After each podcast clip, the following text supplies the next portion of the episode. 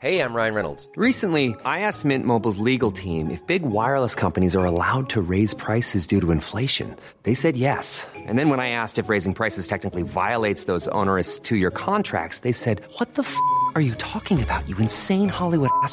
F- So to recap, we're cutting the price of Mint Unlimited from $30 a month to just $15 a month. Give it a try at mintmobile.com slash switch. $45 upfront for three months plus taxes and fees. Promo rate for new customers for limited time. Unlimited more than 40 gigabytes per month. Slows. Full terms at mintmobile.com.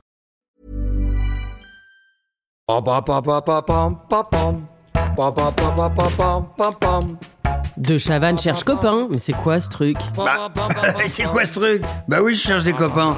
Alors c'est un podcast, mais où effectivement je vais euh, rencontrer des gens. Je m'enflamme euh, pour des causes. Défenseurs de cannabis, vaccinologues, des stars du dessin, des médias, des auteurs, des associatifs, hommes ou femmes politiques, euh, même présidents, hein, vous voyez, en toute, euh, en toute simplicité de président. Oui, mesdames, messieurs. Et puis des TikTok, alors des des TikTokers. Ah des TikTokers. Ah, je suis con. Des TikTokers. Je kiffe en fait. Et j'espère bien que mon podcast euh, va me permettre de rencontrer des gens euh, de qualité. Et je chante même. Ouais, de Chaval cherche copain. Des copains. De cherche copain. C'est très gentil d'être venu parce qu'en fait, euh, je, je- je ne vous connaissais pas. Vous êtes Marseillais? Euh, vous êtes né dans le 12e arrondissement de la cité phocéenne, hein, comme on dit. Vous êtes chanteur, vous êtes rappeur, plus exactement. Et vous êtes même dans la bande originale du film Bac Nord. Donc déjà pour ça, euh, bravo Dieu. Alors ça y est, la déception commence dès maintenant. Ouais. Encore une fois, quelqu'un qui m'a pris pour le fameux Jules.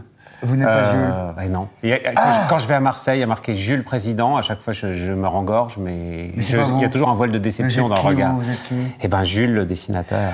Ah, mais je suis con. Mais bien sûr, vous êtes le fameux dessinateur. Ah bon, ben, on coupera ça, hein, Julie, s'il te plaît. Mais oui, vous êtes l'auteur, dessinateur, scénariste des, des derniers Lucky Luke et, et de celui qui vient de sortir, notamment, qui s'appelle L'Arche de Rentemplant. Exactement. Mais oui, c'est vous, voilà, voilà. Il y a le, le dernier Spirou, que moi je lisais. Alors, vous ne faites pas votre âge. Parce que moi, quand je lisais Spirou, j'étais tout petit. Et là, je me suis dit, je vais avoir un truc Kakoshim. Bah Non, oui, même Lucky Luke, ça fait 76 ans que ça existe. Mais oui. Donc, mais la chirurgie fait des miracles. C'est faux. Voilà, la chirurgie et la bande dessinée franco-belge. On, arrête de déconner parce que je suis vraiment très content de vous recevoir. Le but de ce de Chavannes cherche copain, c'est de rencontrer des gens que j'aime beaucoup ou qui m'intéressent ou que je respecte et que je connais ou que je ne connais pas. Et vous faites partie de cette deux- deuxième catégorie, on se connaît pas. Vous êtes en train de me caresser le bras, donc on va expliquer quand même à ceux qui nous écoutent. Il se trouve que je me suis salement brûlé euh, il y a trois jours et que vous m'avez dit ça, c'est drôle, je passe le feu. Alors passer le feu, on explique ce que c'est pour ceux qui savent pas, parce qu'il y en a qui savent pas. hein. Oui, c'est un truc un peu mystérieux que je me suis jamais vraiment expliqué, mais il y a un certain nombre Ça, de moi, je gens sais ce que c'est, mais- qui sont capables de euh, d'apaiser les douleurs du feu, voire même de faire parfois disparaître les brûlures. Moi, ça m'est arrivé une ou deux fois. Les marques de brûlures ont disparu euh, au bout de 4-5 heures, et c'est un, un peu mystérieux. Alors, ça, vous avez vu la moi, ça marche avec les mains. Euh, Enfin, et apparemment, il y a des gens, les mecs qui sont super pros de ça, ils font ça au téléphone. Donc euh, ça, j'ai Oui, jamais non, compris non, comment ça marchait. Voilà, mais tant et si bien que les hôpitaux euh, qui, qui traitent les, grands brûlés, euh, ah, appel voilà, ont des services où ils font appel à des, des gens plus ou moins agréés par l'hôpital pour a- remplacer à la fois un peu les antidouleurs et puis les, les cicatrisants, quoi. Je n'ai pas moins mal, mais je sens quelque chose qui, Voilà. comme si quelque chose se barrait. Voilà, il y a une espèce d'absorption un peu éponge. Dessinateur, scénariste même. Vous me raconterez comment ça a pu passer dans vos chaudes mains, donc. Vous êtes né à Champigny, sur Marne. Vous avez grandi là-bas. Euh, que vous avez vu Georges Marchais, parce que c'était votre voisin. Oui, j'habitais dans un endroit, en fait, qui est pas très connu, parce que, en fait, dans les années 60-70, il y avait encore deux grands bidonvilles en région parisienne. Il y avait Nanterre, c'était les Kabyles, et il y avait Champigny, c'était les Portugais. Et moi, j'habitais dans une cité HLM au milieu du bidonville portugais. Et c'était encore très rural, c'est-à-dire qu'il y avait des gens élevaient des lapins, ils faisaient pousser des choux, Des etc. au, pied des tours. Mais ils avaient voilà des clapiers, des poules, euh, alors qu'on était vraiment en banlieue parisienne. Et, euh, et donc c'était une, une ambiance intéressante à Champigny-sur-Marne. Et alors, vous êtes donc normalien. Voilà, alors parce que moi j'étais à la fois un rigolo qui faisait des dessins et qui vendait ses Donc, journaux euh, aux copains à l'école. Depuis la- quasiment l'école primaire, j'avais mon journal qui s'appelait Le Julien déchaîné, euh, Ah, que je photocopiais au boulot de mes parents. et je vendais, euh, J'avais 8 ans.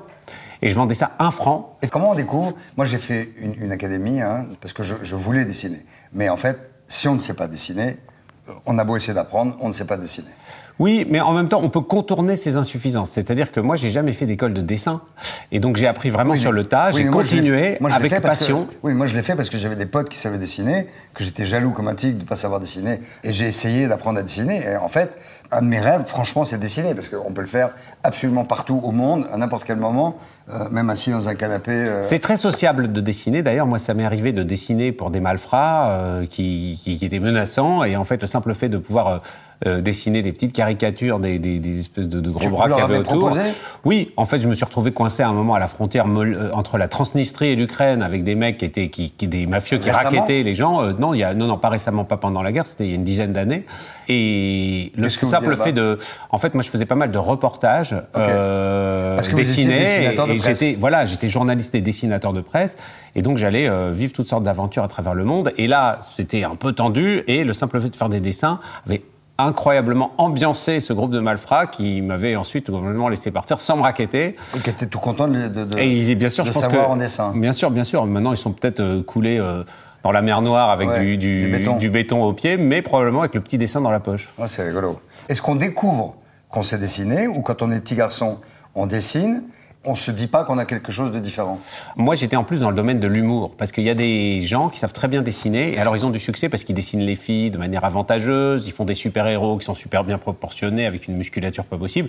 Moi, ça a toujours été des bons hommes rigolos, mais cette dimension d'humour, c'était un peu ma conquête sociale aussi, parce qu'il y a des gens qui sont bons en sport, en foot, en trucs, et c'est comme ça qu'ils brillent à l'école. Moi, je réussissais à intégrer le groupe des cools euh, parce que je dessinais. Et voilà, et donc les filles pouvaient me parler, me regarder, on discutait, etc. Et j'existais grâce au dessin. Alors non seulement c'était un plaisir infini d'en faire, même dans mon coin tout seul, mais en plus ça me permettait d'avoir un rapport au monde et euh, à mes contemporains. Et c'est resté comme ça en fait tout le restant de ma vie. Et quand on regarde quand même l'anthropologie des dessinateurs de BD en général, quand on va à Angoulême et tout, il y a énormément de sociopathes, des gens qui, qui ne supportent pas les interviews, ne supportent pas de discuter avec autrui, des fans, etc., qui sont bourrus qui peuvent être des grands génies du dessin, mais qui ont un- du mal à interagir avec Ils leurs sont dans contemporains. leur, dans leur bulle. Ils sont dans leur bulle, euh, ils, ils sont ont un petit coin à la campagne, ils sont enfermés en- dans le grenier et, et on les voit jamais. Vous avez Et des potes dans votre secteur quand même? Quelques-uns, mais pas tant que ça. Et moi, je me rends compte que je me nourris beaucoup plus d'autres univers et que finalement, moi, j'aime bien fréquenter des gens euh, qui sont euh, bah, euh, des scientifiques, euh, des euh, aventuriers, des gens qui font de la politique, euh, d'autres sortes de, de, de mondes. Je les dévore d'une certaine façon, je les utilise dans mes scénarios, je, je vois comment ils parlent, quelle est leur vie. Vous et- ne prenez pas des notes quand même quand vous êtes avec eux non, mais moi j'ai une mémoire aussi un peu encyclopédique de, de, De ce qui se passe. De physio de boîte de nuit. Et donc je me souviens d'un peu de toutes les situations. Donc je peux redessiner les trucs. Mais vous avez le physique, hein Voilà. Du physio de boîte de nuit. Parce que, non, mais c'est vrai que les physios de boîte de nuit, en général, ils sont rachitiques. Il y a le videur à côté, mais le physio, il est sur un petit Ah, tabouret oui, comme ça, Ah, regarde. oui, oui, oui, euh, d'accord. voilà, voilà. Donc c'est vous. Voilà. C'est tout vous. Mais vous avez jamais été euh, Non. physio. Non, non, parce qu'en fait, moi, je- le problème des boîtes de nuit, c'est que moi, je, je- je- je m'endors assez vite le soir, et donc euh, à une heure du mat, je pique du nez, donc ça marcherait pas Même jeune. de nuit. Ouais, j'ai toujours été un énorme dormeur. Que, non, je dors beaucoup, et je me rends compte que d'ailleurs, justement pour le- les scénarios, et en particulier les blagues, mon gisement principal de blagues, c'est cet état de demi-sommeil dans lequel justement la frontière entre le rêve et la réalité est un petit peu euh, brouillée. Euh, c'est l'état euh, de l'écoute flottante des psychanalyses, c'est l'état de la poésie, c'est l'état du lapsus. Quand tout d'un coup on dit un mot pour un autre, c'est le même endroit, je pense, dans le cerveau que là où on trouve une blague. Et on permet, ça permet de transposer le réel de manière hyper juste, de faire un lien entre des choses inconscientes pour soi et pour la société qui nous entoure, Ouais. de faire sortir, de presser un peu comme ça l'inconscient de la société et de faire des trucs drôles. Et donc, c'est important de dormir pour ça. Vous avez fait de la, de, de la psychanalyse, non? Ouais, moi j'aime bien. Moi, j'ai l'école dans laquelle j'étais était une école un peu particulière. C'est-à-dire qu'au moins jusqu'à l'âge de 15 ans, depuis la maternelle à l'âge de 15 ans, j'étais dans une école en banlieue parisienne aussi, qui s'appelait De Crolly. Et c'était de la famille de ces écoles Montessori, Steiner, machin, qui sont des écoles expérimentales. Super. Pas de devoirs, pas de notes, pas de hiérarchie, on choisit ses matières, on élève des dindons. Moi, mais- j'aurais adoré faire une, une- une école comme ça. bah, c'est c'est- c'est un grand, une grande école de liberté, puis d'esprit critique aussi, parce qu'on on contestait tout le temps, on remettait toujours en question les choses qui nous étaient données toutes cuites. Et c'est un, c'est un truc, c'est un état d'esprit qui reste finalement. Bah, tellement que c'est que vous avez été normalien, donc je dis, vous êtes agrégé d'histoire, vous êtes prof d'histoire euh, chinoise. En gros, euh, vous aimez bien l'histoire et vous préférez. euh, on a un présent qui est un peu pourri Et vous préférez essayer d'imaginer le, futur ou essayer de construire quelque chose d'aujourd'hui avec euh, le passé d'historien? Un- un- une des choses qu'on retrouve quand même en général dans, mes, dans mon travail, c'est cette espèce de recours à l'histoire. À la fois parce que c'est une espèce de paradis perdu d'une certaine façon imaginaire, parce que, euh, voilà, les histoires en costume, euh, les, les- les- les- toutes les histoires d'époque, elles, c'est des trucs qui ont un lien avec l'enfance, parce que ça nous faisait rêver, etc. Euh, et en fin de compte, euh, bah, j'ai Silex and the City, c'est une série Ouais. qui se passe en 40 000 avant Jésus-Christ. Encore un jeu de mots, hein, donc. hein. Ah, c'est- c'est- les titres, c'est un peu l'ADN de, de mes trucs. Et l'autre qui s'appelle euh, 50 nuances de grec, ça c'est su- autour de la Mhm. Mythologie Tout ça grecque. est récent. hein. Et, et ça, Ça, c'est me... votre promo du jour, entre guillemets, on va dire. Non, parce que C'est récent. Silex and the City, ça fait une quinzaine d'années que ça existe. Il y a presque 10 albums de bande dessinée, il y a eu 180 épisodes qui passent sur, euh, Sur Arte. Arte, ouais. 50 nuances de grec, il y a déjà deux albums. On- la saison 3 commence maintenant. Euh, c'est un travail assez long et qui mobilise ses ressources historiques anciennes. Et donc, à la fois, on se rend compte que, à la fois, c'est un refuge pour échapper effectivement aux turpitudes du présent, mais c'est aussi un outil pour euh, les appréhender. Parce qu'on se rend compte qu'on est extrêmement démunis si on vit dans une espèce de perpétuel présent et que ce recours euh, à l'antériorité, à l'histoire, euh, à, à l'héritage qu'on peut avoir, en l'occurrence gréco-latin, ou l'héritage, je dirais, antédiluvien de, de- de l'homme des cavernes, euh, ça nous donne plus de profondeur et puis surtout plus de liberté. Mais avec Donc les on- dérapages qu'il peut y avoir sur euh,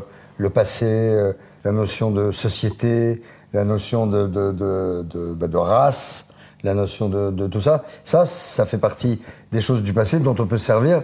Alors là, pour le coup, pas forcément pour en tirer du positif. Alors quand on est historien, on se rend très bien compte que l'histoire n'est pas une science exacte et que c'est le miroir exact de l'époque dans laquelle elle s'écrit. Et donc euh, l'histoire de jadis n'est pas l'histoire d'aujourd'hui ni l'histoire de demain. On utilise l'histoire euh, à chaque fois dans un cadre donné. Et effectivement, imaginez Zemmour qui théorise le grand remplacement. Moi, je, je mets en scène tout ça justement avec du recul pour se rendre compte que tout ça est un petit peu absurde, mais je, je m'en nourris, c'est-à-dire plutôt que de ne pas vouloir le regarder. Par exemple, il y a un personnage dans 50 nuances de grec qui s'appelle Hercule Zemmour, qui est une espèce de réac de service de la mythologie et qui tempête dans la mythologie grecque pour dire on- il va y avoir un grand remplacement de notre mythologie par les mythologies euh, persanes, mésopotamiennes, égyptiennes, etc. Et la vérité, c'est que ça s'est fait exactement comme ça, mais pas en termes de remplacement, mais en termes de mélange. Parce que la mythologie grecque, il y a un certain nombre de, figures, euh, que ce soit euh, Déméter, que ce soit euh, les rites grecs, les Cybèles, la divinité qui est une divinité aussi orientale, le culte d'Isis, qui était extrêmement prisé par les empereurs même romains ensuite par la suite. C'est des choses qui nous ont vachement nourri notre imaginaire, qu'on construit notre identité de civilisation, et c'était des mélanges. C'était des mélanges de civilisations Absolument, c'était vraiment non des mélanges de rituels, et on se rend compte qu'aujourd'hui, euh, la part orientale, je dirais, de nos de notre culture, le rapport au temps, le rapport euh, à ce que c'est que vivre, euh, à l'être, aux, aux rapports sociaux. Il y a une part orientale, elle a été inhibée, anesthésiée par le monde judéo-chrétien. Mais finalement, cet héritage gréco-latin qu'on a dans nos langues, qu'on a dans énormément de nos représentations, qui a été reconquis par la Renaissance, il est quand même très présent. Donc le grain de folie, ça vient de là.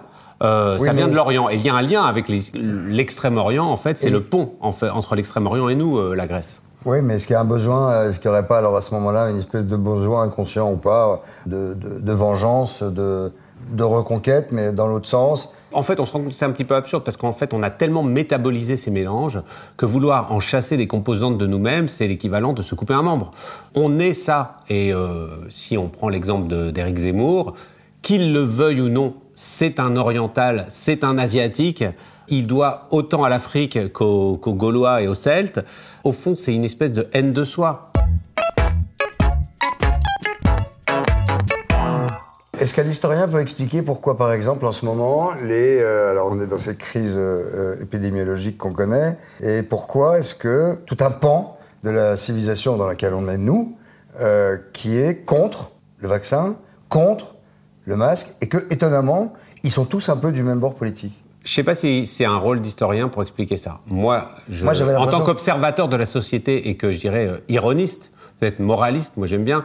Il y, a- quelque chose qui a quand même euh, rendu les gens particulièrement poreux et idiots, c'est, euh, et je suis désolé de le dire dans un cadre comme celui-ci, c'est la télévision. C'est-à-dire que les- les- le flux de la télévision a euh, détruit une bonne partie de l'esprit des peuples. Internet Et- aussi, un peu. Et Internet. Et, Dommage. Et, et le, le grand héritier super puissant de, de la télévision. Et donc, ça démultiplie cet effet-là. hein. Mais des sociétés comme l'Italie, par exemple, a été entièrement euh, euh, écervelée pendant des décennies par la télévision italienne, depuis- qui était d'une bêtise stratosphérique par rapport à la télévision française. D'accord, depuis la guerre, par exemple. Voilà. Mais ils, ont eu, ils ont eu Mussolini avant, avant la télé.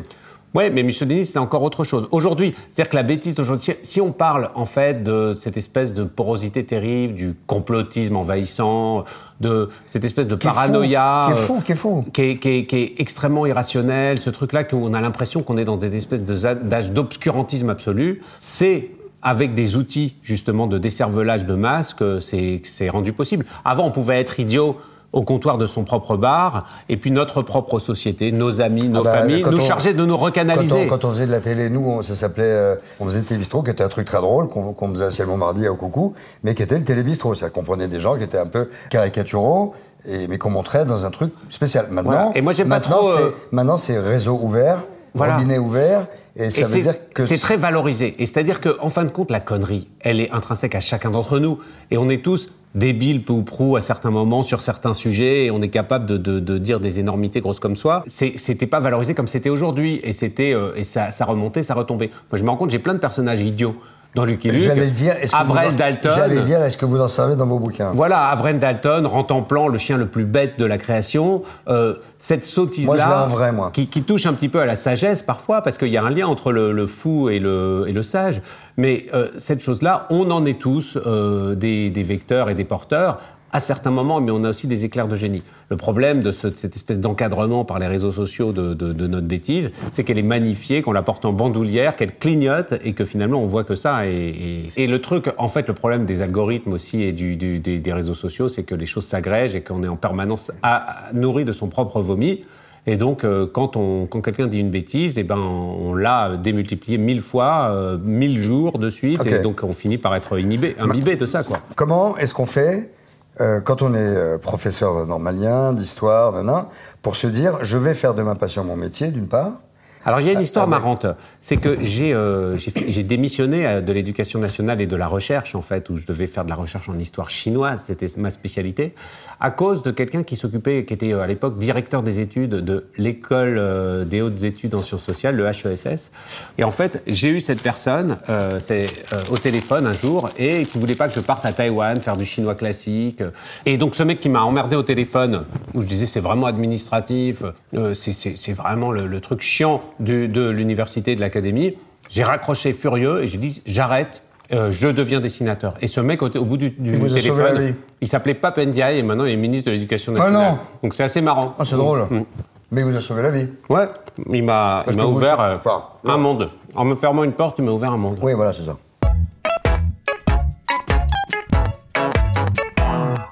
Et comment on devient euh, le dessinateur d'un personnage qui existe depuis 70 ans, donc, un peu plus Combien, Lucky Luke 76 ans, ouais. Ouais. C'est une vieille histoire. J'ai tous lu, moi. Au départ, j'étais comment- dessinateur de presse. Je dessinais dans la presse, je, dessinais, je faisais du dessin d'actualité. J'ai dessiné euh, qui vous étiez dans 20 journaux, 30 journaux, vraiment un peu partout. J'ai été pas mal à Charlie. J'ai commencé au Nouvel Observateur, en fait. euh, et puis, j'ai travaillé pour la plupart des médias, finalement, pour beaucoup de chaînes de télévision, dans des émissions, etc. Après, je me suis mis à faire des, qui vous des dessins en direct. Alors, j'en ai fait un peu au Grand Journal, Ouais. mais j'en ai fait surtout beaucoup à la Grande Librairie. Les quatre premières années de la Grande Librairie, l'émission littéraire de, de Bunel, quand il a créé ça, je faisais des dessins tous les soirs. J'ai fait 5000 dessins, rien que pour la Grande Librairie. C'était quand même beaucoup sur les thèmes littéraires et les- Bah ouais, et l'actualité. Et puis j'ai commencé à faire mes albums qui ont eu tout de suite du succès. Il y en avait un qui s'appelait Il faut tuer José Bové. C'est mon premier album qui était marrant et qui a très très bien marché. Et, euh, donc c'était une, euh, une espèce de parodie des pour et des contre sur ces questions justement de, de développement, de, de contestation de l'ordre établi et tout. Et c'était euh, plutôt marrant. Mais vous donniez pas votre avis, évidemment, en disant... Ah mais je mettais en scène mauvais. tout le monde, c'était rigolo. Non, non. Quand on dit que ça marche euh, tout de suite, ça, fait, ça, ça représente combien d'exemplaires C'était un premier album, j'ai dû en vendre 60 000 exemplaires. Ah, la vache, C'était oui, quand même beaucoup pour. Énorme, euh, pour, énorme, euh, énorme, énorme. Et ensuite, j'ai fait mes propres séries au long cours, donc Silex and the City, des BD sur la philo, La planète des sages, et ensuite euh, 50 nuances de grec. Fort de tout ça. Combien, ça fait combien d'albums en tout, ça? Oh, j'ai dû faire une trentaine d'albums en tout quand même. Il y en Ça a fait beaucoup. combien d'exemplaires en tout 3 millions. euh, Ça n'est distribué qu'en France. Non, et c'est distribué dans le monde entier, c'est-à-dire qu'il y a des traductions vraiment dans toutes les langues, c'est assez marrant. On est Voilà, ça fait euh, combien d'albums en tout alors Alors, je sais pas exactement, parce que j'ai des traductions en chinois. Dès qu'on vend les droits en Chine, on perd complètement le fil de combien elles sont vendues et tout. Le Vous êtes truc, milliardaire en fait. Euh, non, En parce vrai. que pour le coup, les traductions chinoises, c'est eux qui gardent l'argent, je pense. C'est vrai Mais, Non, euh, non, ouais, mais, on a bon. du mal à, à récupérer les droits d'auteur. Non, non, mais un auteur, un auteur, un, Non, mais auteur en fait, les auteurs de bande C'est dessinée. pas grave, c'est pas un reproche. hein. Non, mais les auteurs de bande dessinée, avant, ils étaient considérés avec une espèce de condescendance. On, était, on allait dans un dîner, on disait Ah, vous, est-ce que vous réussissez à gagner votre vie avec ça? Et en fait, on est pas mal d'entre nous. C'est un, métier qui est assez paupérisé parce qu'il y a beaucoup, beaucoup, de sorties. Il y a 16 albums par jour, tous les jours de l'année, qui sortent en bande dessinée. 16, c'est énorme. Donc beaucoup de gens n'y re- n'y retrouvent pas leur bille, en fait, en BD. Mais quand ça marche, ça marche incroyablement, bien plus que les bouquins. Et effectivement, on est quand même une, pas mal de poignées à pouvoir super bien vivre de la bande dessinée, d'autant qu'en plus des ventes de livres, aujourd'hui, il y a une deuxième économie qui est celle des adaptations audiovisuelles, Ouais. notamment. Entre autres, parce qu'il y a plein d'autres adaptations qui sont possibles, au théâtre, euh, dans d'autres produits, des choses comme ça, mais euh, le- cette espèce de duo cinéma, télévision et bande dessinée est de plus en plus, euh, de plus, en plus puissant. Et donc, on a tout ça. Et c'est vrai que moi, mes séries, le Silex and the City et 50 nuances de grec, c'est des séries qui marchent très très bien. Là, je fais mon long métrage Silex and the City pour le Ah, cinéma. génial. Je crois que vous allez bientôt avoir dans votre podcast une de mes voix vedettes, qui est François Hollande, qui a accepté de jouer un organisme monocellulaire Mais dans mon long métrage. mais non. Et il a enregistré déjà avec Julie Gaillet. Trop marrant. Il a un, un- un- c'est vraiment le vice comica. Il, il- Ah, il est, super. il est drôlissime. euh, et je donc, le connais euh, un tout petit peu. et, Oui. et, c'est, ben voilà, c'est un, super acteur. Et, euh, et en fin de compte, euh, voilà, donc on- j'ai, j'ai adoré euh, lui proposer, comme très souvent j'invite des gens qui viennent d'univers un Je peu serais ravi, moi, lointains. hein. Ah bah, Ah, j'adore faire des voix, moi. Je eh serais ben, ravi. hein. saison 4 de 50 nuances de grec, pourquoi pas Ah Euh, Ça serait sympa.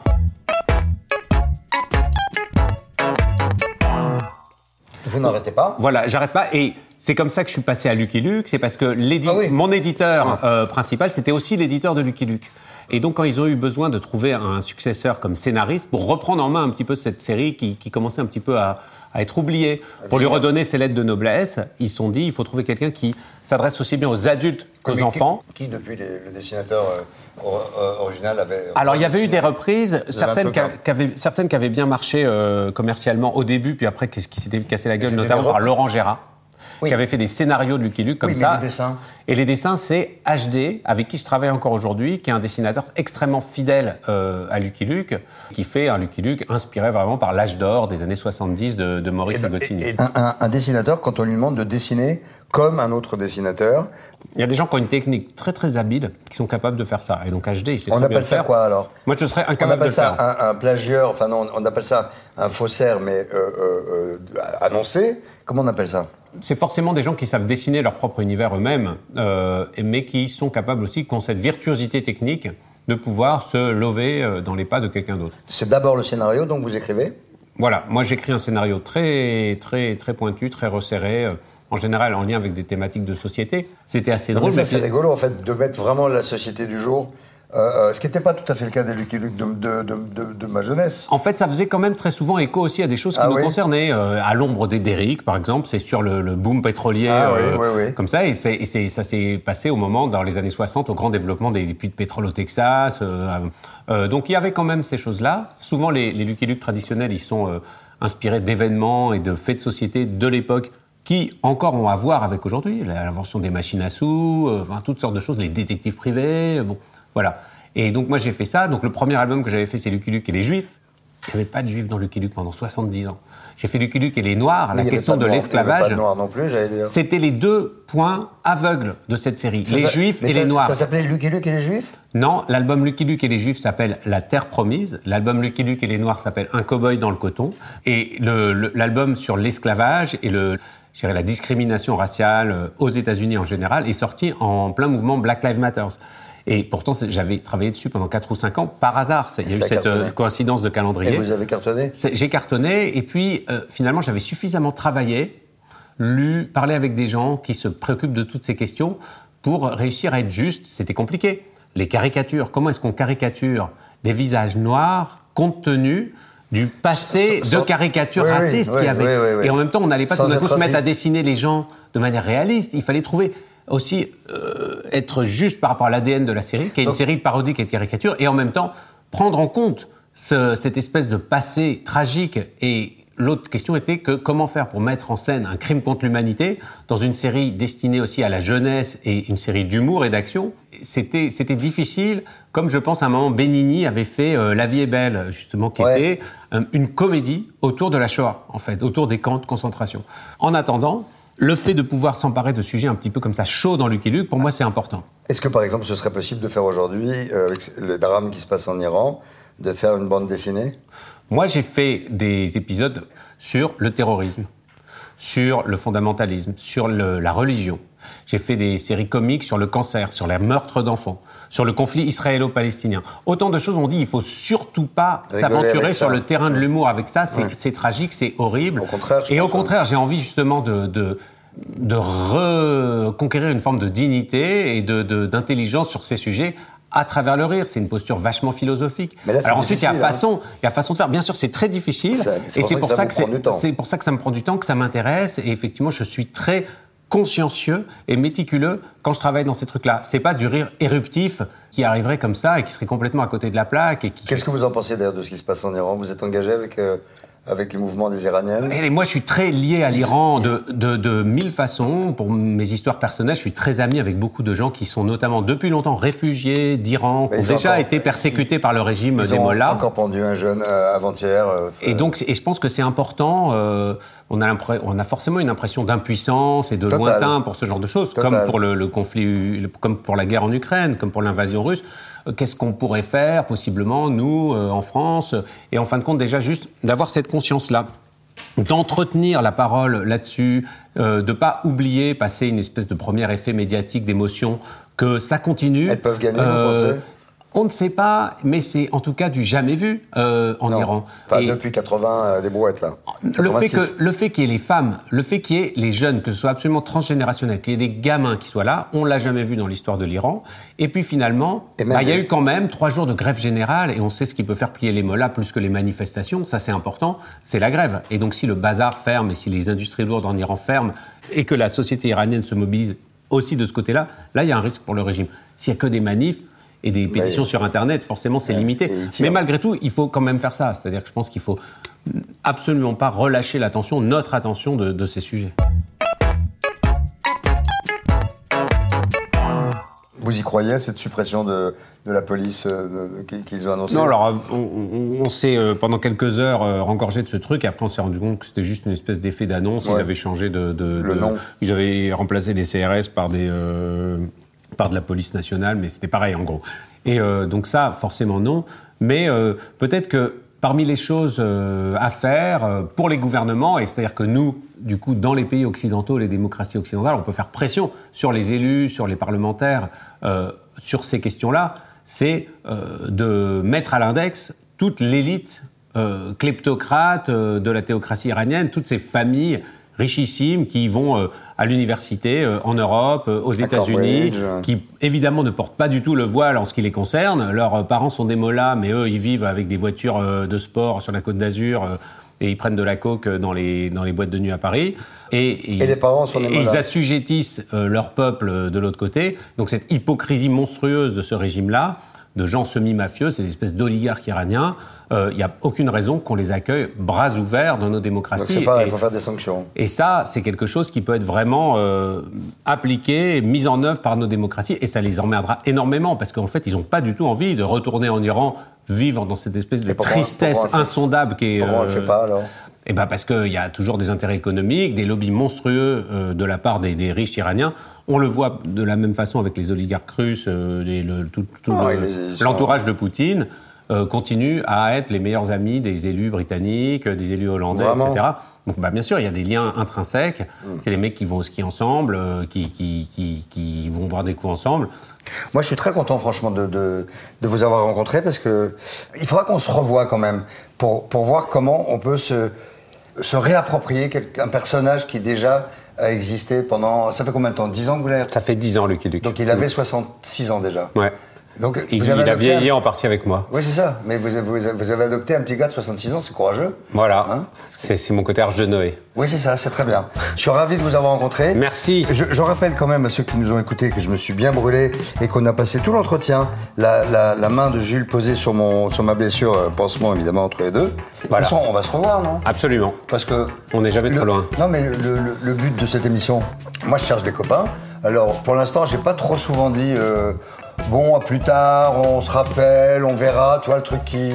Non, mais je veux dire, moi, je serais ravi qu'on se revoie, puisque c'est le but de ce, de ce, de ce date, c'est de vous découvrir et puis qu'on se revoie, donc à dîner, à déjeuner. Et ben carrément. Hein I'm around. Ok, cool. Merci. Eh ben, have a nice time. Et puis surtout, euh, euh, vous, vous nous ferez pas quand vous aurez encore des nouveautés, parce que ça n'arrête pas. Mais dormez un peu quand même, faut, faut se reposer. Hein, Allez, j'y vais. Hein? Ok. Ciao. À bientôt. Et je chante même. Oui. De cherche copain. Des copains. De cherche copain. When you make decisions for your company, you look for the no-brainers. And if you have a lot of mailing to do, stamps.com is the ultimate no-brainer. It streamlines your processes to make your business more efficient, which makes you less busy. Mail checks, invoices, legal documents, and everything you need to keep your business running with stamps.com.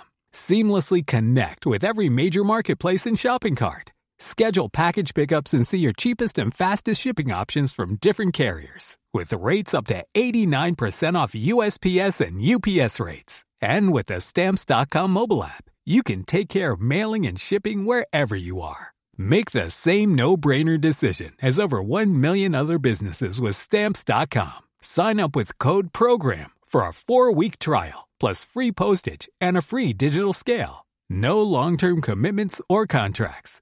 That's stamps.com. Code program.